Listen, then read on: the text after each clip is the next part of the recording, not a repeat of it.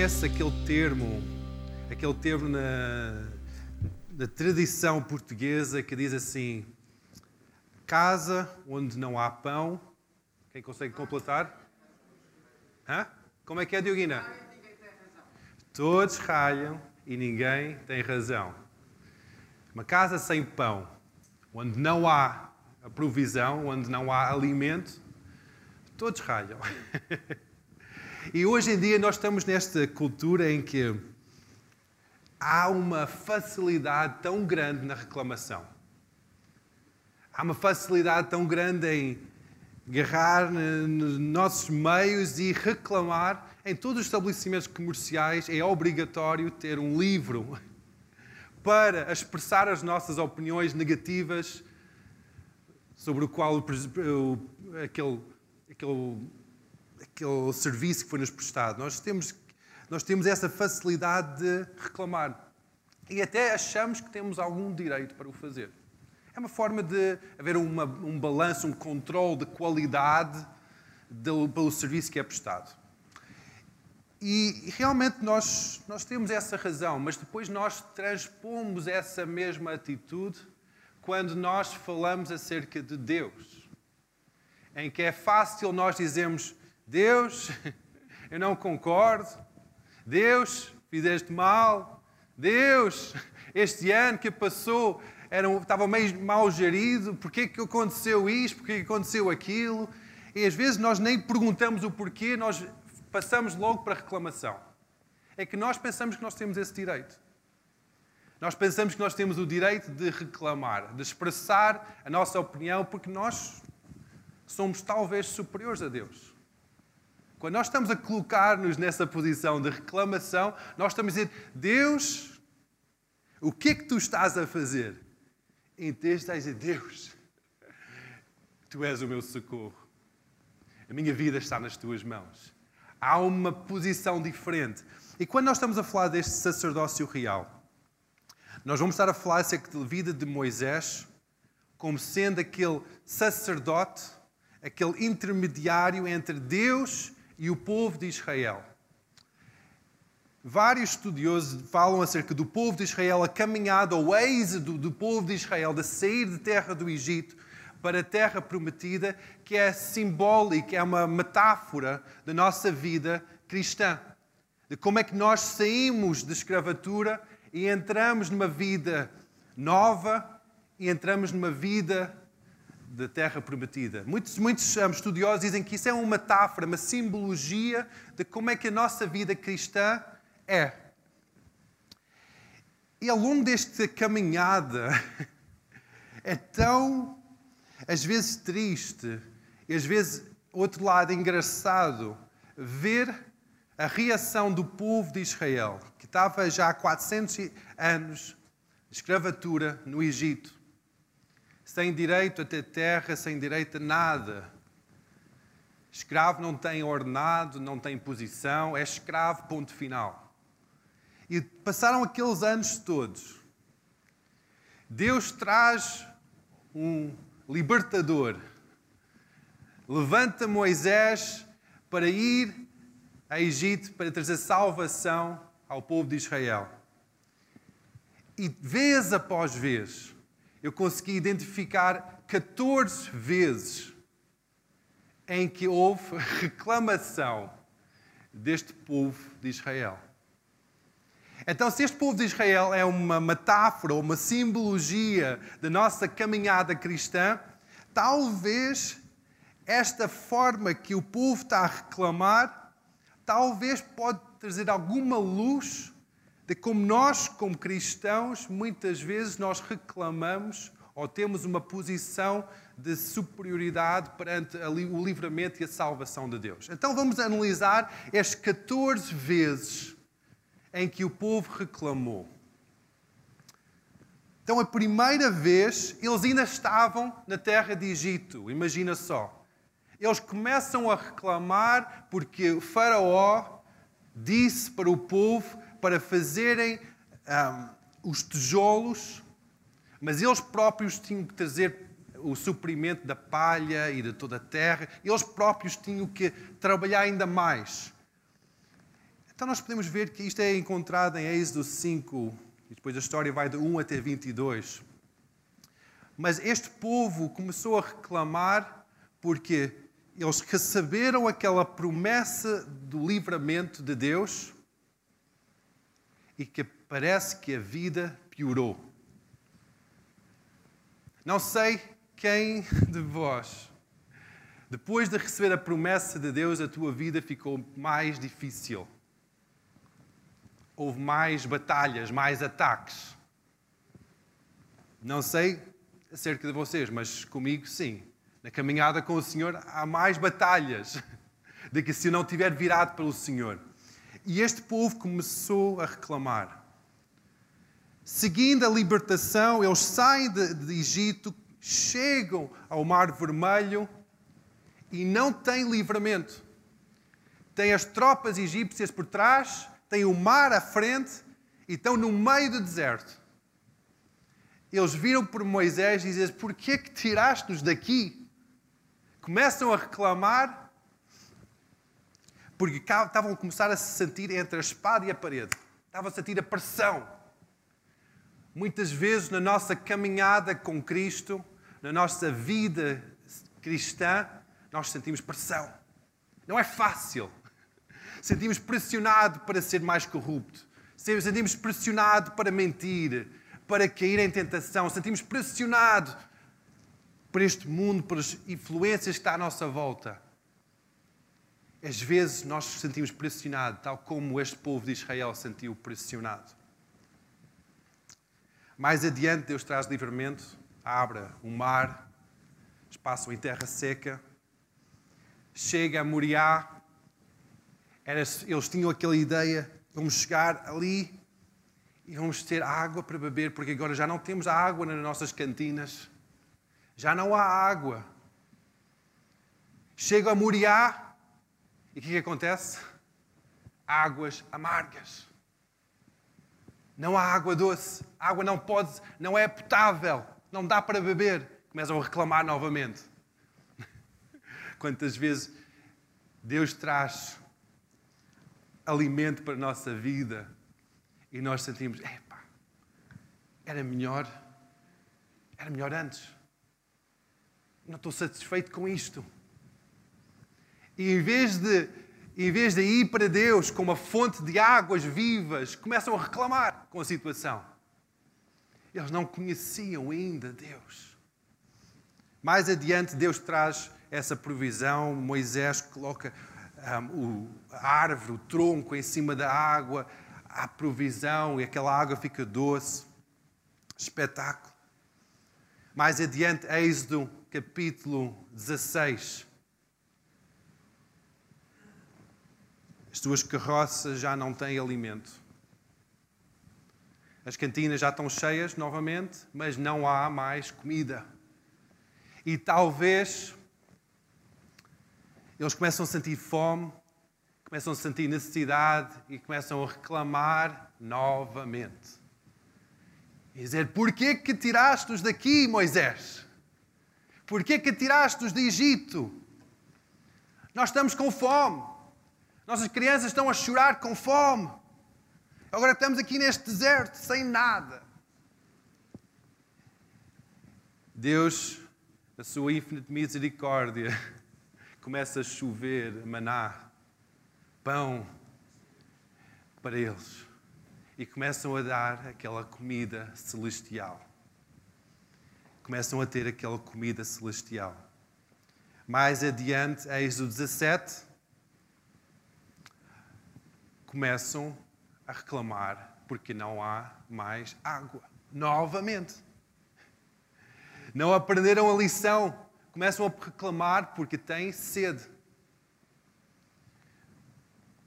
Assim, nesta caminhada com Deus, muitas vezes o suprimento das nossas necessidades não é da forma que nós pensamos ou da forma que nós recebíamos antigamente. Talvez antes de conhecer Deus, um distrai ou para distrair ou renovar as nossas forças, nós íamos de férias, íamos ao cinema, passávamos um tempo e talvez isso já não traz enchimento. já não realiza-nos, porque Deus nos salvou. E depois nós começamos a dizer: Deus, eu tenho sede, tenho fome. E Deus, na sua misericórdia, abre a rocha e traz rios de água viva. Mais adiante, Êxodo 32.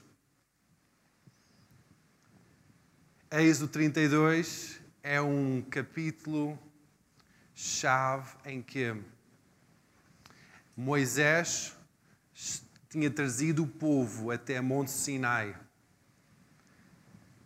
Em que eles, eh, há pessoas que dizem que isso é o monte do templo de Deus, é o monte onde Deus desceu fisicamente e encontrou com Moisés e a liderança. Houve aquele partilha de pão, a partir da refeição, houve um encontro com Deus. Deus chamou Moisés mais fundo durante 40 dias para partilhar mais profundidade da sua presença. Arão e o resto da liderança de 70 homens desceram o monte. E dia após dia começa a passar sem qualquer telefonema de Moisés, sem qualquer e-mail, olha, estou bem, sem qualquer WhatsApp, olha, não preocupes, já estou aí a chegar. Moisés está lá em cima com Deus. E o povo começa a reclamar. Arão, já passa dias. Não temos notícias do nosso líder. Nós não percebemos nada. Por que é que nós estamos aqui no fundo deste monte?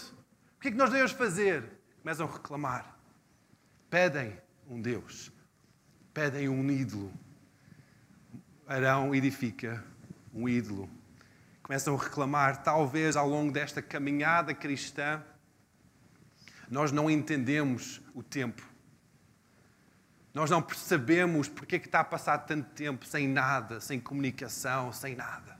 E começamos a reclamar. Reclamar. E Deus, nesta, nesta hora, Ele não foi tão misericordioso. Ele queria trazer julgamento para o povo por causa do pecado tão crasso que o povo estava, estava a cometer. E o que que Moisés faz? Esta é a primeira vez que depois destas cinco reclamações, estamos no sexto reclamação, e depois destas cinco reclamações, neste sexto, em que Deus quer trazer julgamento, Deus quer dizer basta, este povo não conhece-me com Deus, tu, Moisés, conheces-me, então vamos criar uma nova linhagem. Moisés disse: Deus, por favor, tem misericórdia. Moisés levanta como intercessor e começa a clamar pela misericórdia de Deus. Começa a dizer: Deus tem misericórdia. Ele começa a levantar-se como um sacerdote, ficar na brecha, ser intermediário. Diz: Deus tem misericórdia. Deus tem misericórdia sobre o povo. Pouco tempo depois, em Números 33, ao longo desta caminhada, novamente, eles estão a sentir com fome. Ainda têm a provisão sobrenatural de maná de Deus. Que essa, nesse maná não é preciso mais nada. As pessoas dizem que é o pão do céu que desceu, que é o pão celestial que preenche todas as necessidades humanas. Mesmo assim, ao longo desta caminhada, este povo começa a reclamar e diz: Nós queremos carne. Nós queremos carne, basta deste pão. Era um pão celestial, um pão dos céus, que trazia toda a provisão que uma pessoa precisava. Deus, na sua misericórdia, novamente traz provisão. Começa a chover, passarinhos, traz nuvens de pássaros para trazer provisão de carne. Às vezes nós não entendemos o alimento de Deus. Às vezes nós queremos, ok, Deus, traz-nos mais coisas. Nós começamos a pesquisar na net, Deus, onde é que há mais pão, mais provisão diferente? E Deus colocou-nos num sítio onde nós vamos receber o pão da vida. Mas mesmo assim, às vezes há aquele sentimento de reclamação, de insatisfação. Próximo, Números 12. Diz assim, versículo 2: E disseram, e disseram porventura falou o Senhor somente por Moisés? Não falou também por nós. Números 12, versículo 2 e 3. E o Senhor ouviu. E era o verão Moisés muito manso, mais do que todos os homens que havia sobre a terra. Aqui o povo está a começar a reclamar sobre a liderança que Deus estabeleceu sobre o seu povo. O povo está a começar a dizer: Mas nós também ouvimos de Deus. Por que é que nós devemos seguir esta, esta pessoa que é tão mansa, não tem aquela garra de liderança? Uma pessoa mansa. Deus, por que é que nós estamos aqui neste deserto? Por que é que não há mais? Por que é que colocaste-nos esta pessoa conosco? Ele não é mais que nós. Nós também conseguimos ouvir a Ti. Porque eles ouviam Deus. Deus chegava ao templo e eles ouviam os tremores da terra, ouviam, ouviam o sopro, ouviam qualquer coisa. Então começam a reclamar. E Deus está novamente prestes a destruir. E Moisés, mesmo com reclamação direta contra a sua pessoa, intercede para o povo. Intercede para o povo. Próximo. Eles enviam 12 espias para a terra de Canaã. Os 12 espias vão, veem o que, é que está a acontecer, veem a terra espetacular, mas com grandes gigantes. Começam a relatar quão boa é a terra, mas com grandes obstáculos. E o povo diz assim: Por que é que tu trouxeste-nos para aqui, Moisés? Nós vamos ser derrotados. Nós vamos ser. Começam a reclamar por causa das batalhas da terra prometida. Eles não aprenderam a lição que Deus livrou-nos de Egito, que era a maior potência militar daquela altura, abriu o mar vermelho, trouxe água, trouxe pão, trouxe carne, trouxe água novamente. Às vezes, quando nós recebemos a palavra de Deus, ou o chamado de Deus sobre as nossas vidas, Deus, tu queres usar-me, mas depois começamos a olhar para a nossa volta e começamos a olhar Deus. Isto vai ser tão difícil. Há gigantes enormes aqui nesta terra prometida que tu deste-me. Estás a trazer-me para esta terra, Deus, porquê que estás a fazer isto? E começamos a reclamar. Porque não conhecemos Deus. Próximo. Números 14, 10. E diz: depois de reclamar acerca de, da terra prometida, reclamar por causa dos gigantes, Diz assim: E diziam uns aos outros: Levantemos um capitão e voltamos ao Egito. Aqui eles estão a pensar: este, este homem, este tal Moisés, ele está numa outra esfera. Talvez fez-lhe mal estar 40 dias lá em cima no monte. Ele não, não pensa bem. Não tem uma linguagem relevante para as necessidades que nós estamos a, a passar. Vamos começar a reclamar. Vamos levantar um capitão e voltar para o Egito. Porque talvez estavam a pensar, Egito já está desolado, já não tem nada lá. Nós podemos ser pelo menos uns reis lá no Egito. Vamos levantar um capitão e ir lá e tomar posse de Egito. Mas isso não foi o plano de Deus. O plano de Deus foi eles irem para Canaã, a terra de Abraão, de Isaac de Jacó, a terra que foi-lhes prometido. Mas eles começaram a reclamar. Mesmo assim, diz assim na palavra que Deus queria trazer julgamento, mas mesmo assim, Moisés intercede pelo povo. Dobra os joelhos e diz: Deus tem misericórdia sobre esta geração. Décimo primeiro, foi em Números 16. Diz assim em versículo 3: E se congregaram contra Moisés e contra Arão. e lhes disseram: Demais é já, pois que toda a congregação é santa, todos eles são santos, e o Senhor está no meio deles. Por que que vós elevais sobre a congregação do Senhor? Mais uma vez, o povo está a começar a dizer: Ok, nós todos somos santos. Todos nós temos um chamado no Senhor. Todos nós somos a igreja de Deus. Por que é que nós temos que estar aqui juntos?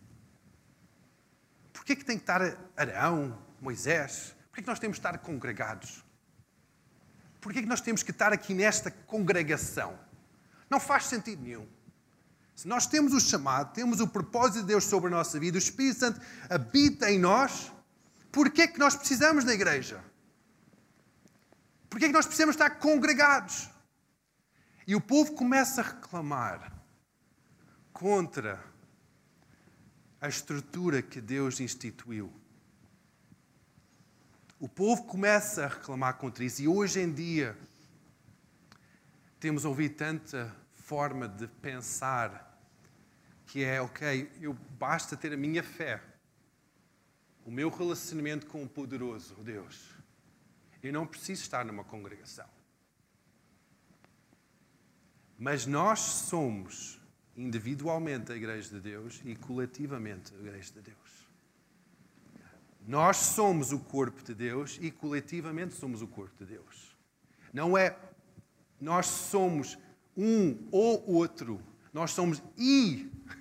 As duas coisas têm que estar em funcionamento. Nós temos que dizer: Eu sou a igreja. Nós somos a igreja. Nós somos, eu sou o templo e nós somos o templo. Mas o povo de Israel não entendia isso.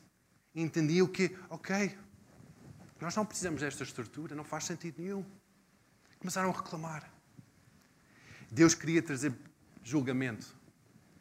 Novamente, Moisés dobra o seu joelho e diz: Deus, tem misericórdia. Intercede pelo povo. Números 16.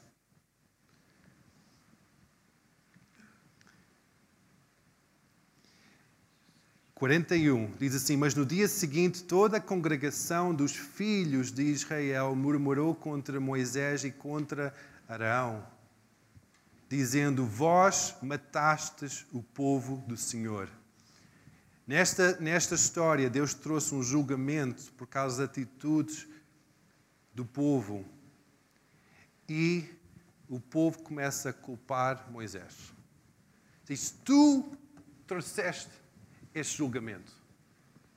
Às vezes passa situações na nossa vida em que nós, nós passamos por dificuldades graves. E às vezes é tão fácil nós pomos a culpa nas pessoas que estão ao nosso lado, talvez a liderança, talvez o pastor. Porquê que estás a fazer isso? Agora eu estou desempregado. Agora estou a passar mal. Porquê? Sem assumir a própria responsabilidade pelas más escolhas que nós fazemos. As nossas escolhas sempre têm consequências positivas ou negativas. Se nós escolhemos não ir trabalhar quando nós somos empregados, essa escolha vai ter uma consequência negativa, provavelmente, ou vamos não receber o ordenado daquele dia, que é uma, algo, algo leve, ou podemos até ser despedidos por não comparecer com justa causa. Há sempre consequências das escolhas que nós fazemos. Só que o povo não entendeu isso, estava a pensar que este homem, ok, este homem Moisés, ele tem que acatar com todas as responsabilidades. Se estou a fazer bem ou mal, não interessa. Ele é que tem que trazer essa cobertura sobre a minha vida. E hoje em dia é um engano tão, tão grande de descartar a responsabilidade das nossas ações, das nossas decisões. Dizendo, ok, se eu vejo aquele, aquele vídeo de pornografia, não vai fazer mal nenhum, porque eu sou livre. Mas depois começamos a ter efeitos do nosso casamento, Há um desligar entre o nosso, entre o nosso cônjuge. Diz, Mas porquê, Deus? A igreja deve ter uma coisa para os casais, para fortalecer os casais, e nós não entendemos que nós passamos horas em frente daquela porcaria. São coisas práticas, no dia a dia, que nós às vezes nós dizemos, pomos a culpa numa estrutura religiosa que tem que trazer salvação, mas não é essa estrutura. As consequências das tuas escolhas são a vossa responsabilidade e vocês vão receber essa, essa consequência na vossa própria vida. Mais em frente, Números 13. Não, o 13 terceiro, Números 20. Depois de algum tempo, novamente, o povo reclama porque tem sede. Este povo não entendeu nada. Deus já abriu, já purificou as águas amargas. Já abriu uma pedra para que a água escorresse. E ainda não perceberam que Deus podia trazer provisão, mas reclamaram a liderança e dizer: Moisés, onde é que está a minha provisão? Onde é que está a água que eu preciso? Eu tenho sede. E começam a reclamar. Moisés, novamente, pela orientação de Deus, traz provisão. E o décimo quarto, em Números 21, nós vimos que ao longo da caminhada, eles não conheceram Deus. Viram a mão de Deus. Viram a provisão de Deus. Mas não conheceram Deus. E estavam insatisfeitos. Diz assim, vamos ler em Números 21, 4 e 5. Então partiram do Monte Or, pelo caminho do Mar Vermelho, a rodear a terra de Edom. Porém, a alma do povo angustiou-se neste caminho. E o povo falou contra Deus e contra Moisés. Por que que nos fizeste subir do Egito? Para que morrêssemos neste deserto. Pois aqui nem pão nem água há e a nossa alma está fastio deste pão tão vil. Eles tinham recebido provisão ao longo de anos, ao longo deste tempo que tinham recebido provisão sobrenatural de Deus. Durante o dia estava um pilar, uma, uma nuvem sobre o acampamento. Durante a noite estava um pilar, uma coluna de fogo. Deus estava palpavelmente presente no povo. Estava junto com o povo sempre, tal como nós. Jesus diz: Eu nunca vou desamparar, nunca vou deixar-te. nunca vou deixar-te. É a mesma coisa. Jesus está sempre conosco. O povo de Israel tinha sempre Deus no meio do acampamento. Eles tinham visto provisão, tinham visto livramento, tinham visto vitória sobre inimigos, mas mesmo assim estavam insatisfeitos mesmo assim, estavam a reclamar. E algo que nós temos que aprender sobre Moisés. Moisés foi um homem, é chamado um homem mais manso. Jesus também é, é, é, tinha esse nome, do homem mais manso. E há algo que nós temos que aprender acerca desta que esta característica de mansidão. Deus não trouxe o julgamento sobre Moisés, mas trouxe sobre o povo. Deus não corrigiu e dizer não, não. Deus ouviu a intercessão de Moisés. Então, o que é esta, esta característica de mansidão? Diz em Salmos 149, versículo 4 Diz que porque o Senhor se agrada do seu povo e ele adornará os mansos com a salvação. Neste salmo não está aqui dizer Deus trará salvadores ao seu povo para trazer livramento. Deus está aqui a dizer, através do salmista, que Ele trará, adornará os mansos com salvação. Deus está à procura de homens e mulheres com mansidão no seu coração para trazer salvação em primeiro lugar. Deus também está à procura de homens e mulheres mansos para entregarem esta terra. Nós oramos tanto, Deus, traz o teu reino, seja feita a tua vontade aqui nesta terra, como é no céu. Só que Deus está à procura de homens e mulheres com mansidão no seu coração para entregar esta terra. Dizem em Salmos 37, versículo 11, que mas os mansos herdarão a terra e se deleitarão na abundância da paz. Os mansos. Deus não está a dizer os seus filhos vão herdar a terra. Deus está a dizer os mansos.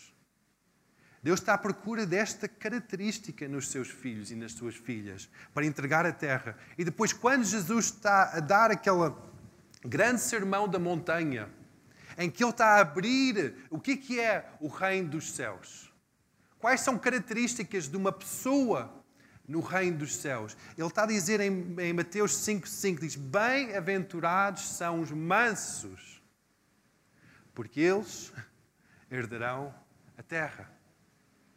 Tantas vezes nós buscamos, Deus dá-nos esta terra, nós queremos a nossa herança, e estamos com aquele, aquele fogo, estamos com aquela garra, não é? Mas Deus está à procura de mansos, pessoas com mansidão no seu coração para entregar esta terra, para servir daquele sacerdote do reino de Deus. É dizer, Deus, esta terra está cheia de pecado, esta terra está cheia de imundícia, corrupção. Tem misericórdia de nós interceder, ser aquele sacerdote que fica ali na brecha Deus tem misericórdia de nós. Deus está à procura disso na tua vida, na minha vida. Essa, essa posição, tal como Moisés, tal como Jesus. Moisés serviu de ponte entre Deus e o povo de Israel. Jesus serviu de ponte entre Deus e a humanidade. Deus está à procura dessa mesma atitude na tua vida. Mansidão. Então, o que é mansidão? Vamos ao dicionário. Mansidão é uma atitude de coração, de submissão, sem resistência à vontade ou o desejo de outra pessoa. Ou mansidão é aceitar injúrias com paciência, sem ressentimento. Ei, meu Deus, isso é difícil. Não sei acerca de vocês, mas estas duas definições acerca de mansidão, meu Deus, dá-nos graça, porque isto é difícil. Aceitar injúrias sem nem ressentir no meu coração, como é que isso é possível? Aceitar a vontade de outra pessoa em detrimento da minha vontade? Como é que isso é possível? Mas Deus está à procura desta característica nos seus filhos e nas suas filhas para dizer: Uau, boa, toma aqui, toma aqui esta terra, toma aqui, toma aqui esta terra como a tua herança, vai, tu, tens, tu, tu estás lá, tu consegues, porque vejo mansidão no teu coração. Deus está à procura de mansidão. Tal como Jesus, cheio de mansidão, entregou a sua vida livremente perante injúrias, perante maltratos, para nos salvar. Jesus foi um modelo, o protótipo de que é o Filho de Deus. Ele é o Filho de Deus. Nós somos filhos de Deus também. Então ele mostrou-nos o exemplo e diz: é assim, perante maus tratos, perante injúrias, é assim que vocês devem agir. Este é o padrão. Segue o meu exemplo. Mansidão é um fruto do Espírito Santo. Todos nós sabemos em Gálatas 5, 22, Diz que o fruto do Espírito é amor, gozo, paz, longanimidade, benignidade, bondade, fé, mansidão e temperança. O fruto do Espírito é mansidão. Isso é uma característica do Espírito Santo de Deus que habita em nós, é a mansidão. Então, como é que nós podemos ser mansos? Numa sociedade em que nós sentimos injuriados, que é tão fácil agarrarmos na, no livro de reclamações e está aqui, olha, toma lá, pumba, já, já foste. É tão fácil. Nós sentimos no direito de o fazer. Como é que nós podemos ser mansos? Numa sociedade em que nós somos instigados a defender os nossos direitos, defender as nossas diferenças, defender a nossa posição. Como é que nós podemos ser mansos? A palavra que tu deste hoje, Vera, foi mesmo, pum, certeira. Largar, largar, largar. Meu pai escreveu um livro fantástico há uns anos atrás. Let it go. Largar, largar, largar. Largar. Largar o meu achismo, largar os meus direitos, largar a minha identidade, largar, largar, largar. Foi mais fácil tirar o povo de Israel do Egito do que tirar o Egito povo de Israel. É mais fácil o livramento sobrenatural do que a transformação de coração. De que largar os direitos, largar os afazeres. E Deus está a chamar-nos neste novo tempo, neste novo mover de Deus, para sermos homens e mulheres cheios de mansidão, tal como foi dito sobre Moisés, o homem mais manso na terra. Há relatos nestas passagens em que, se nós lemos com olhos de ler e com ouvidos de ouvir a palavra, nestas passagens de Moisés, há certos relatos em que o povo está a reclamar. Moisés está à entrada do seu templo, da, da sua tenda, e ele está a dizer: Isto não está certo. Este julgamento não está certo. Mesmo como injúrias contra ele próprio, ele estava a dizer: Deus, isto não está certo. Tem misericórdia deste povo. Será que nós somos capazes de fazer a mesma coisa? Quando nós temos essa mesma mansidão, o seu reino vem com poder para esta terra. Não vem com poder quando nós buscamos os nossos direitos força do nosso braço. O nosso poder, nossa inteligência, nossos esquemas, o nosso jeitinho. O reino de Deus não vem aí, é bloqueado. Deus resiste aos soberbos, mas dá graça aos humildes. Deus próprio, o poderoso Deus, o nosso paizinho de amor, Ele resiste às nossas vidas quando nós temos soberba, orgulho, vaidade, que é o contrário da mansidão. Deus próprio não é o inimigo, Deus resiste-nos. Deus resiste-nos. Talvez a tua vida está, estás com grandes sonhos, viste a terra prometida, viste o chamado de Deus para a tua vida e estás, mas estás com esta limitação de eu não consigo andar. Como é que está o teu coração? Como é que está o teu coração? Tens mansidão no teu coração? É algo que Deus pode dizer: Deus, este é o meu filho. Este é o meu filho. Perante injúrias, perante maus tratos, perante perseguição. Nós vimos isto nos primeiros apóstolos: apedrejados, maltratados, afogados. Se leem-se os, os, os, livros acerca dos mártires de antigamente e de hoje em dia, homens e mulheres valentes, hoje em dia, a dar a sua vida por o Evangelho. Mansidão. Mesmo perante morte, eu vou seguir Deus. Deus não está à procura de pessoas que estão a tentar salvar a sua vida, criar esquemas para montar um castelo à volta da sua vida. Ele está à procura de pessoas de Deus, eu largo tudo aos teus pés. Eu entrego a minha vida, a minha segurança para ti.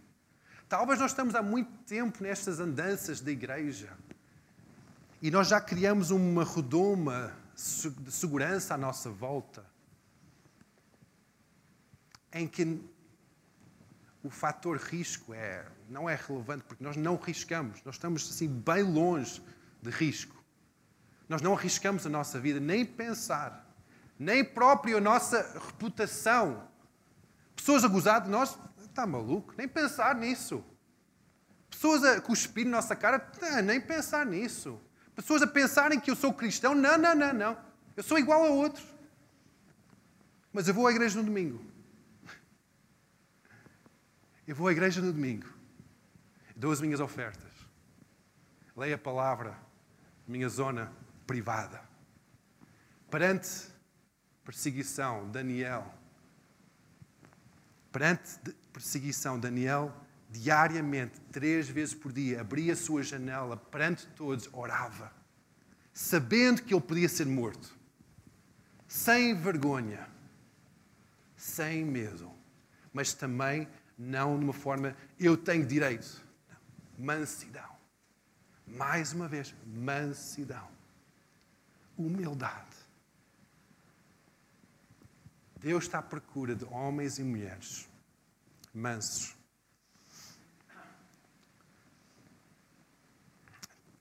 Vamos ficar em pé.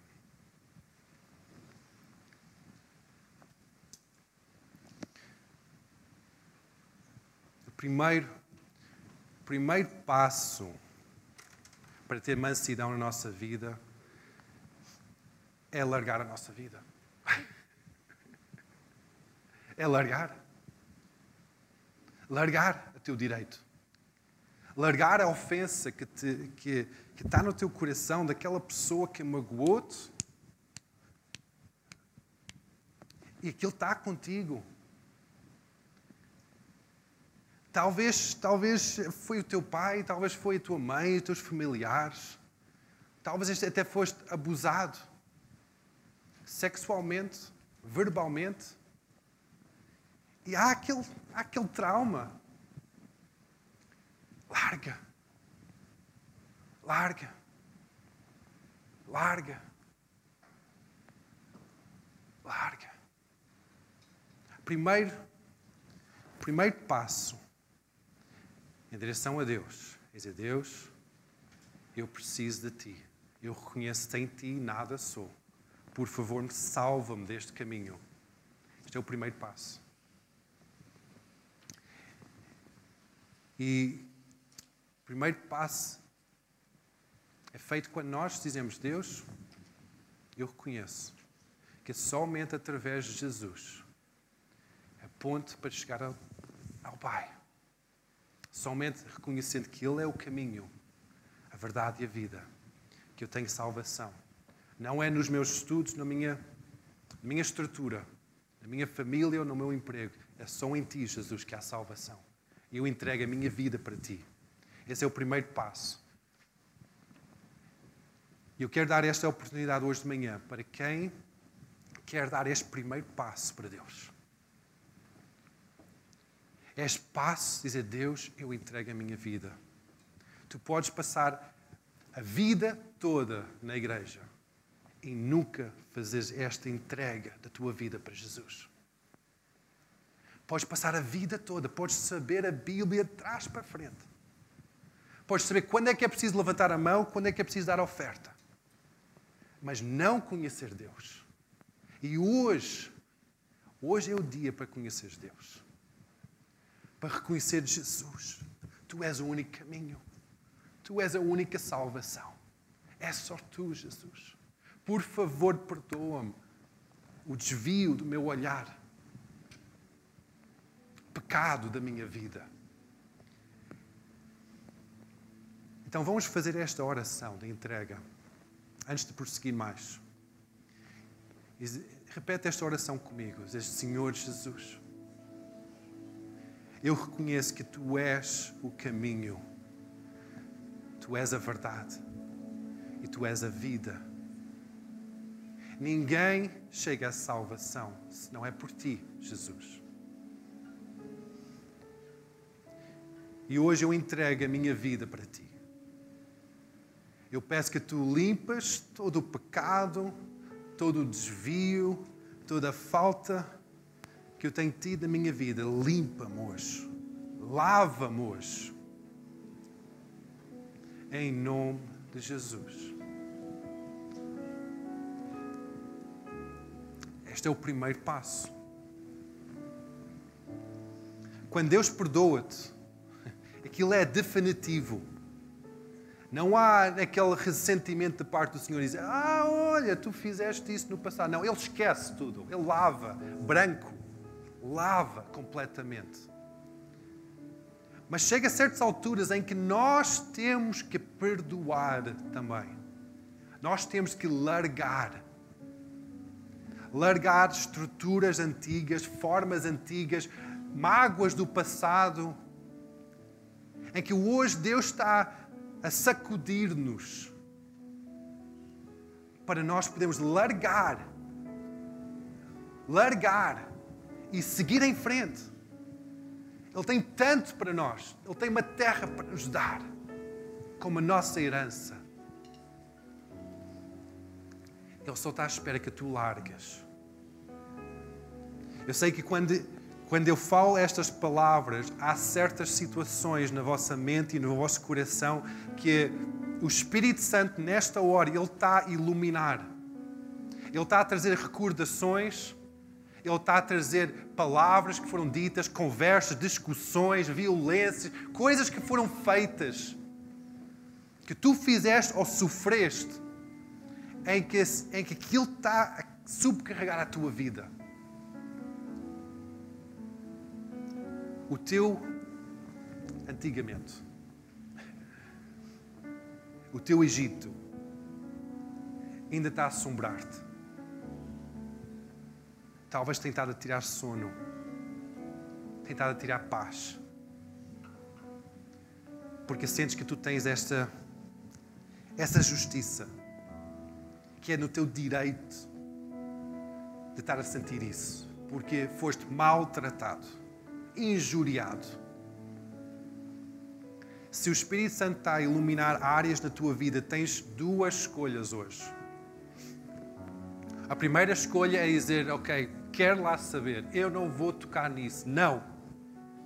Eu vou-me embora, eu vou para casa e foi um bom culto. A mim, próxima semana a mais. Ou tens a segunda opção: dizer: Muito obrigado, Espírito Santo. Muito obrigado, Espírito Santo. Eu quero largar isto. Eu quero perdoar. Eu quero perdoar. Como é que isso é feito? É, é dizer, eu perdoo. Não é muito difícil. É deixar essas palavras saírem da tua boca e dizer, eu perdoo. É simples. Às vezes não é simples cá dentro, mas é simples. Então, enquanto a música vai decorrer, cada um de vocês liberta, liberta esse perdão, liberta, larga, let it go, larga isso, só está a corromper-te. Isso não é bom. Isso é um bocado de lixo no teu bolso. Não é bom, cheira mal. Larga. Larga. Diz: Eu perdoo. Eu largo isso. Talvez o Espírito Santo está a revelar coisas bem lá para trás, quando eras bem pequenino. Eras uma criança, indefeso. O Espírito Santo sonda o nosso coração até o mais íntimo do nosso ser para trazer vida vida. Vida com abundância. Então, vamos passar estes momentos. Só, só deixar o Espírito Santo falar e nós respondermos.